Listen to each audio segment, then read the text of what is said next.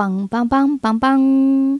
大家好，欢迎来听大人聊绘本，我是小福。这次要和大家介绍的书，嗯，也是一本跟绘本有关的工具书。那它的书名很长，考验一下你听完之后能不能记住哦。它的书名叫做《如何帮孩子选绘本：二十八部经典绘本深入导读》。记起来了吗？那听到这样的名字，你有什么样的想法呢？这是一本日文的翻译书，日本是在二零零六年的时候上市的，距今已经有十六、十七年喽。那台湾则是到了二零一一年，才由猫头鹰出版社推出中文版。日文的书名其实简单很多，直译来说呢，就是翻开绘本，现代绘本的研究。怎么样？听到这个书名，是不是内心一惊，想说：“嘿，该不会拿到了什么学者的论文集吧？”没错，这本书呢，其实就是有很多儿童文学领域的学者一起完成的作品。它为什么会这样命名，就和这本书的内容息息相关。它的作者其实总共有两位，分别是古本成刚和灰岛佳里。那他们都是日本知名的儿童文学研究者，只是现在都已经离开人世了。那这本书当初是怎么来的呢？其实是因为刚才提到的古本成刚这位研究学者，嗯、他也是一位老师，他就是会定期的号召儿童文学界的同事跟同好一起来进行研讨会。那他一直很想要出一本正式的绘本论，然后遇到了这些呃同样喜欢绘本的人，这个概念才逐渐成型。只是很可惜的，就是在他离世之后，这本书才真正的由他的同事兼朋友，就是刚刚提到另外一位作者灰岛家里与其他的作者一起完成。那书中收录了包含他们两位一共十八位学者针对二十几部经典绘本的深入解析，所以书中的内容呢，不只有单纯的剧情摘要、画面赏析和作者简历，更有许多细腻的探讨。例如这个情节，它放在绘本里面，这个安排呢，在心理学上有什么样的意义？或是说这个题材带来哪些突破，以至于在绘本的出版史上具有代表性？还有书中的细节呢，如何呈现了作者他的世界观跟他的历史观？那我们回到刚刚提到的书名的问题哦，正是因为这些文章内容都没有那么的嗯轻巧好吸收，所以它其实就是很多学者的研究结果嘛，所以。原文书名就直接开门见山的说，这是现代绘本的研究，因为它收录的就是学者们的结晶。不过，如果是你不是一个儿童文学的嗯研究者，你看到这个书名，你会感兴趣吗？所以，我想当初台湾的出版社可能也有这样子的疑虑，担心家长可能就嗯会跳过这本书啊，没有兴趣啊。怕和自己的需求不符，所以他们就把这本书的名字改为更符合市场需求、引起读者兴趣的“如何帮孩子选绘本：二十八部世界经典绘本深入导读”。不过，老实说，我自己是比较喜欢副标，因为这本书它并没有要回答家长如何帮孩子选绘本这么入门的问题，它比较适合已经读过一些经典绘本，对绘本有。基础认识，然后想要读得更深入，了解专家是怎么诠释绘本的读者。嗯，那大家也可以在心里想一想，如果你是这本书的译者或是编辑，你会怎么为它命名呢？你会选择让它完全按照原文的意思来翻译，还是说你也会像猫头鹰出版社一样，给它一个新的诠释？那也可以想一想，说要取什么样的名字才能吸引到目标读者，从书架上拿起来翻阅，甚至愿意放进购物车结账哦。接下来我来介绍一下这本书的结构。嗯，虽然它的书名呢是写说二十八本，呃，世界经典绘本啦，但我怎么数来数去呢，都只有二十七本绘本。我在想，它可能，呃，有。多数了小红帽，因为它的结构其实是这样的，它总共有二十七篇世界级重量级的绘本创作者跟他们代表作的专文，那这些文章呢都是由嗯不同的学者来撰写，所以写故事的方法或者是切入的点都会不太一样，但因为它整本书经过巧妙编排，所以读起来并不会很艰涩。你就是在看一篇又一篇的故事跟作家的背景介绍。那另外，它还还有三篇文章是讲经典的童话故事《小红帽》。嗯，《小红帽》它是一个大家耳熟能详的故事嘛。那大家都知道的故事，要怎么把它绘本化呢？怎么样才是一个好的文本？那他就会透过这三篇文章来跟大家分析他的研究，他的观点是什么。当中还穿插了十篇跟绘本相关的短篇专栏。那我就先从这个专栏开始讲起。虽然他们在这本书里面呢是作为点缀的功用，放在不同篇章之间，可是他们内容都非常有意思哦，绝对是。绘本爱好者会感到好奇的内容，那这也是我当初一看到就决定要买这本书的原因。它总共有十篇，那题目都不一样。例如说，有一个题目，它是在讲翻译，它的标题是这样的：他说，绘本翻译很轻松吗？我讲大家稍微了解绘本人应该就知道，哎，一点都不轻松哎。不过不轻松的。原因是什么呢？那我觉得他这边举的例子就很好，他选了嗯桑达克的《野兽国》这本书里面的一个字，哪一个字？超简单的一个字，就是英文的 cry，c r y，应该大家都学过这个单字吧？嗯，如果要翻译的话，可能就是哭啊、喊啊之类的意思。但它里面就花了。几乎半篇文章的篇幅来解释说，这个字如果他们当初从英文转换成日文的时候，他们有经过哪些考量，然后决定要翻成什么样的字，以及后来译者做了什么样的妥协。那我就觉得，哦，真有趣。因为我们有时候在欣赏一本绘本的时候，你看到已经是翻译过后的版本了。那如果你没有看过它的原文的话，或许就不知道它。背后原来有这么多的经过设计的过程。最后这篇文章的结尾，我觉得还蛮棒的，我念给大家听哦。他说：“绘本的读者都是儿童，所以能用的单字也有限，能看到的都是日常生活常见的单字，所以翻译绘本必须不断从复杂的原意中去芜存菁，再转化为内涵丰富的译文。”然后他还提到。英国儿童文学家华特森认为，童书的特征就是简单表现下的深奥魅力，而绘本内文更是其中之最。所以，绘本翻译才是最难的吧？是不是？如果你平常在看绘本的时候，你也有，例如说，诶，有机会去。图书馆借阅到它的原文版，或者是你自己就有收藏，那你不妨就把不同语言的版本都拿来看一看，想一想，译者有没有哪些翻译让你觉得哇，真是拍案叫绝，实在是太精妙了，或者是你有不同的看法，觉得说啊，如果是我，我可能会这样子翻，我可能会替这个书名做不同的诠释，那就是我觉得绘本即使它。一本书这么小，但却有很深的学问在的地方。还有哪些有趣的专栏呢？例如说，像绘本与印刷史。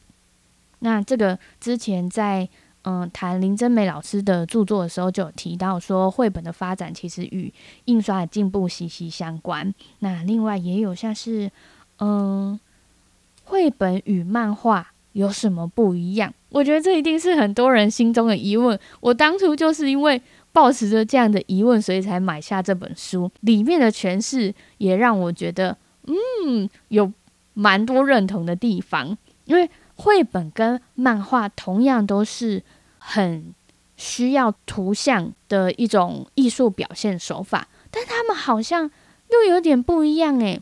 有些绘本是用漫画来诠释的。可是漫画就完全等于绘本吗？好像也不一定。那他们的差异到底在哪里？文章里面就有告诉你这个作家他自己的解答。最后还有一个很有趣，还是在讲绘本与平面设计之间的关系。那他也是嗯、有一段文字让我觉得看了很很动容啊，就是完全讲出了绘本这个艺术之所以能够有千变万化的嗯。怎么说可能性吧？他是这样写的：他说，绘本形式是以数个跨页空间组成故事，文字、图画、颜色、造型互相连接，产生关系，带领读者前往多彩多姿的想象世界。当作者在思考应该以何种形式传达讯息的时候，自然会考虑到身体性。我想补充一点，老实说，我们。不是很懂他这里写的身体性是什么意思，但更重要的是后面的片段。他说，翻页时纸张摩擦的声音、手指的触感、视线流动、身体的空间定位，全都要从立体层面来考虑，而读者翻页的动作也将产生立体感，在不知不觉中领会更深奥的内容。看，要完成一本绘本，真的是。要考虑方方面面，没有那么简单呢。不是只是把故事写好、图画画好就 OK 喽。这只是呃这本书里面一点点精彩的地方。我们接下来要说的是，在书中占最大的部分，也就是嗯、呃、作者与作品的深入解析，它才是这本书真正的重头戏。嗯。因为他们是邀请了很多不同的学者来写文章嘛，所以可能大家就会针对自己特别欣赏或特别有研究的作家来做介绍。那刚刚前面提到的两位作者，他们有将这二十几篇文章呢归纳整理，分成了六个纲目来介绍。像是其中第一部呢，它是标题叫做《画出心流》。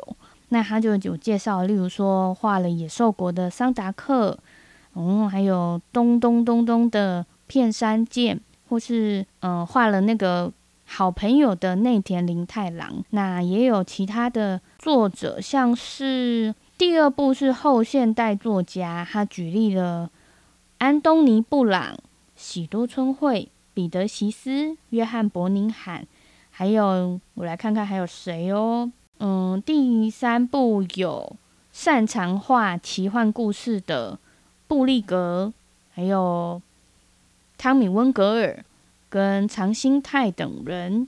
然后再来第五部呢，是很擅长用颜色跟造型来说故事的，例如说画了《树木之歌》的艾拉玛丽，还有嗯，好饿的毛毛虫的作者艾瑞卡尔跟。画了跳舞的十二位公主的凯因，以及画了《流浪狗之歌》的纹身。那最后一部呢？他是在讲小蓝和小黄的作者里欧里奥尼，或者是那个画丽莎和卡斯伯的作家夫妻，以及创造了荷兰最具代表性的童书角色米菲的迪布纳，以及我觉得。大人喜爱胜过小孩喜爱他作品的佐野洋子，所以应该刚刚提到了这么多名字，没有把二十几位全部都讲出来啦，但应该蛮多都是大家曾经听过、认识过，或是就是非常喜爱的作者吧。那我自己想要介绍的两篇，其中一个是艾瑞卡尔的《好饿的》。毛毛虫，因为我真的听到好多好多好多人喜欢这本书啊！我要很诚实的说，老实说，我一开始看这本书的时候呢，我的感觉是还好，就是没有我特别喜欢，也没有不喜欢，因为我当初是觉得这本书它的设计非常的有意思，但没有到感动的程度。我想，可能有些读者还没有看过这本书，或是你已经太久没看了，印象模糊。那我来为大家前情提要一下，《好饿的毛毛虫这本书呢，它已经嗯出版了，应该有五六十年了吧？那它是被誉为绘本界的圣经，为什么呢？因为据说它每一分钟就卖掉一本，然后全世界累积的翻译版本真的是有几十种，你在全世界各个角落应该都可以找得到这一本书，所以就算你跟不同国家的人。交流，如果拿起这本书啊，搞不好你们就有共同的话题了。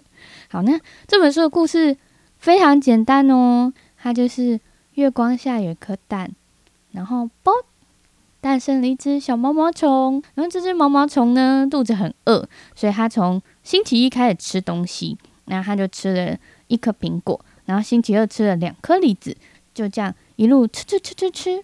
吃了很多不同的东西，结果哎呦，肚子好痛哦！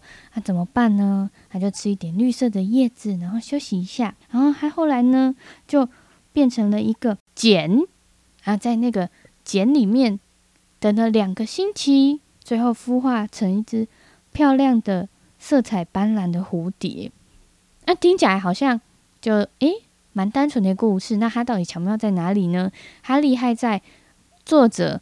设计了一些洞洞，那些洞洞是什么意思呢？就是他刚才不是有提到说，他星期一的时候吃了一颗苹果嘛？那作者就在那个苹果的正中间挖了一个洞，那个洞没有很大哦，就是嗯小小的，大概一支铅笔可以穿过去的那个宽度而已。那星期二的时候，不是就会出现了两个食物嘛？所以两个食物上就有洞。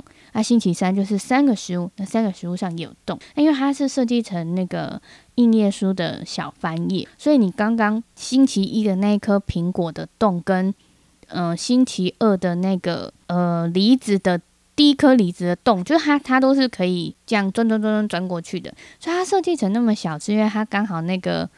宽度是小朋友的小手指可以卡进去，这样钻啊钻啊钻，模拟毛毛虫吃东西的个样子。说到这个就很想笑，就觉得哎呀，毛毛虫好浪费啊！它竟然就这样，就是只吃了那个它行进的路线，没有把整个水果吃完。好，这是题外话。那这本书我是。因为工作的关系，才跟他变得越来越熟，越来越熟。因为你就要开始写他的介绍啊，要办他的活动啊，然后要反复的跟小朋友说故事，然后带相关的衍生活动。在做功课的过程中，就会认识到，嗯，例如说不同的人是怎么样来赞赏这一本书的，然后家长跟小朋友他们看了这本书之后，又有什么样子的。回馈，我记得，嗯，艾瑞卡尔他逝世的消息出来之后，真的是有无数的无数的读者都来悼念他，然后怀念他，分享说啊，我跟我的孩子是在他几个月大的时候。读了这本书，然后那时候他每天都吵着要念这本书，就是大家因为这本书而留下很多美好的回忆。为什么我会特别挑出这一本嗯书里的这个篇章？不是因为我跟这本书有工作上的回忆而已，而是因为这一本书它里面的文章让我看见了一些诶，我以前忽略的东西。它这里面有提到说。这本书，它把一周七天的时间轴呢，跟食物连接，然后来描写蝴蝶的成长过程。吃东西才能够滋养我们自己的身体，是所有生命的通则。但是乱吃一通呢，就是也是不行的。所以作者他就是透过毛毛虫的故事来很幽默的告诉我们，吃东西还是要有节制哦，要吃适合自己的健康的东西。那小朋友虽然会觉得，哎呦，毛毛虫这样好像有点有点搞笑，有点好呆哦，但是也会替他加油，要变成一只漂亮的蝴蝶哦。然后在最后一起替他的成长感受到喜悦，因为他们跟小朋友自己的成长过程是重叠的。我后来越看越觉得啊，真的耶！因为我过去都觉得说啊，它好简单哦，它只不过就设计了那个洞，所以才会这么红。那其实才不是呢，就是因为他在这么短的篇幅里面，他放入了时间的概念、颜色的概念、数量的概念、单位的概念这些知识类的东西，但是他把它串得很精致、很巧妙，然后大家在阅读的时候会感受到那种嗯重复的趣味跟快乐。这本书里面文章也有提到说，诶，艾瑞卡他是怎么样来创作出这样子的结构的？其实是从他的第一本书开始。嗯，没错，好饿的毛毛虫不是他的第一本书哦，他的第一本书是和那个嗯另外一个作者，他叫马丁。就是一起合作的那一本书，叫做《棕色的熊》。棕色的熊，你在看什么？呃，有读过这本书的人就知道，它其实是不断的反复，不断的反复，然后是一直玩语言的游戏。所以，艾瑞卡尔他就从他第一次制作绘本的经验中学习，所以后来他在设计他的绘本剧情发展的时候，你就会发很常发现他常常会有一个。既定的时间轴，或者是一个反复的循环，然后最后会有一个呃尘埃落定这样子，制造一个讯息的结尾。那好饿的毛毛虫呢，是不是也是运用了一样的结构？这本书它还有很多的呃小秘密，在文章里面有提到，有兴趣的人呢就可以自己去找来看看。那另外一个我想要提的篇章呢，是在讲。约翰伯尼罕的《沙粒离水远一点》，我当初认识这本书呢，是在林真美老师的课堂上哦，真的非常非常的，嗯，感受到冲击耶！哇，怎么有一个作者他这么敢讲大人的坏话呀？因为我自己是一个，嗯，本来就有一点不太相信说大人就是绝对的正确的这件事的小孩。因为我不觉得说我们一定要服从权威，所以我很喜欢那种在故事里面很诚实的把大人也会犯错，或是把大人的荒谬点出来的安排。约翰伯宁罕他这一本《沙粒离水远一点》呢，故事也是蛮简单的，他就在讲说爸爸妈妈带着一个女孩叫做沙粒，一家人一起到海边去玩，那它呈现的方式很有趣，就是它因为一本书我们翻开来，以书钩作为中线，不是会有左右两页嘛？那它就其中一页呢是画大人，另外一页就是画小孩，就是他的爸爸妈妈呢就在躺椅上面，可能看报纸啊，或者是妈妈在喝饮料啊，或是编织的时候。小孩在做什么？小孩当然就很忙嘛，要做各式各样的事。但你就觉得这个文本超有趣的，他的文字都是妈妈的碎碎念，他就一直念说：“小心一点，不要让那个脏兮兮的柏油弄脏你的新鞋子。小心点，丢石头很危险。还有，不要把臭臭的海藻带回家。”作者怎么样来画另外一页小孩在做的事呢？他很棒哦。他并不是就直接画说哦，小朋友在弄脏鞋子啊、丢石头啊，或者是玩海藻。他是直接画出了沙粒的冒险，就是你就会发现他的故事越来越精彩，越来越脱离现实。大人那一边都还是一样的哦，枯燥乏味。就他们好不容易来到海边了，但是。两个大人的屁股都没有离开那个躺椅，但小孩就很忙碌。小孩他可能就是，哎，原本在海滩上面玩，然后后来还遇到了一只狗狗，然后接下来哇，竟然又跟海盗在船上决斗了。你就可以发现说，他的文字跟画面是完全脱节的。那我当初在课堂上面认识到这本书的时候，就觉得非常的惊艳。就不但认识到了约翰伯尼罕他的儿童观，那我也认识到说啊，原来一本书它可以这样玩。因为有些作者他其实不喜欢书钩的设计，因为他就觉得说啊，我可能要画一个很大的跨页，但是因为有那条中线，所以我的画面可能被破坏了。但他反而利用了这一条中线，然后来创造了同一个时空下两个世界。但为什么我很喜欢这一篇？是因为它又帮助我看到更细腻的一些角度。例如说，我当初在看这本书的时候，我就会想说：啊，你看，大人都不懂小孩，小孩出去就是想要玩，但大人就只会嗯，一直限制他不能做这个，不能做那个。就是我当初的想法就很单纯，就是这样。我以为约翰伯宁汉他就只是画出一个哦，大人做大人的，小孩玩小孩的这样子的，呃，平平行的世界。但这篇文章作者他的观察非常细腻。他说，在这个故事里面，大人的世界跟小孩的世界真的是完全分开的吗？莎莉她真的？没有把妈妈的碎碎念放在心上吗？其实不是这样子的哦。例如说，妈妈有提醒他说：“诶，你应该要去跟其他的小孩子玩啊。”的时候，下一个幻想画面就出现了一大群的海盗。然后，当妈妈说“你不要弄脏鞋子”的时候啊，诶，下一个画面刚好莎莉的鞋子就全黑了。然后，妈妈在抱怨那个狗狗的时候呢，结果在幻想的世界里面，狗狗就成了拯救莎莉的好伙伴。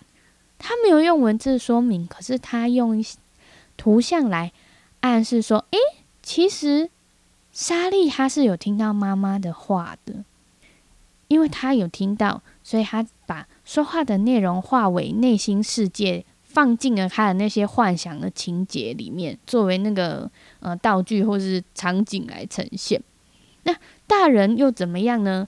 妈妈真的完全不关心他的小孩吗？也不是哦。你看，妈妈就是一直有在观察莎莉，所以她才可以一直叮咛他，对不对？她就是一定眼睛有看到他，他才能够提醒他各式各样的事情。那是我之前哦完全没有想到的，所以我就会觉得说，哦，从不同的人的观点来认识一本绘本，那你以后。看的角度就更多元。那你跟别人讨论起这本书的时候，或是你跟别人讲这个故事的时候，就会更立体、更丰富。这本书呢，我其实介绍的真的只有冰山一角。那我觉得它真的是非常值得一读。那以上就是我对于这本书特别想要分享的部分，不知道有没有打动到你呢？嗯，因为这本书它其实在台湾已经绝版了。所以，如果你很喜欢它，你就可以去图书馆借来看，或者是去二手书店碰碰运气。那如果你读了之后有哪一个篇章让你特别的感动、特别有共鸣，或是你读了之后其实没有觉得你有点还好，不是很有共鸣的话，你也可以私信我的粉专绘本小日子来跟我一起讨论。那我们今天的节目就到这里喽，大家拜拜。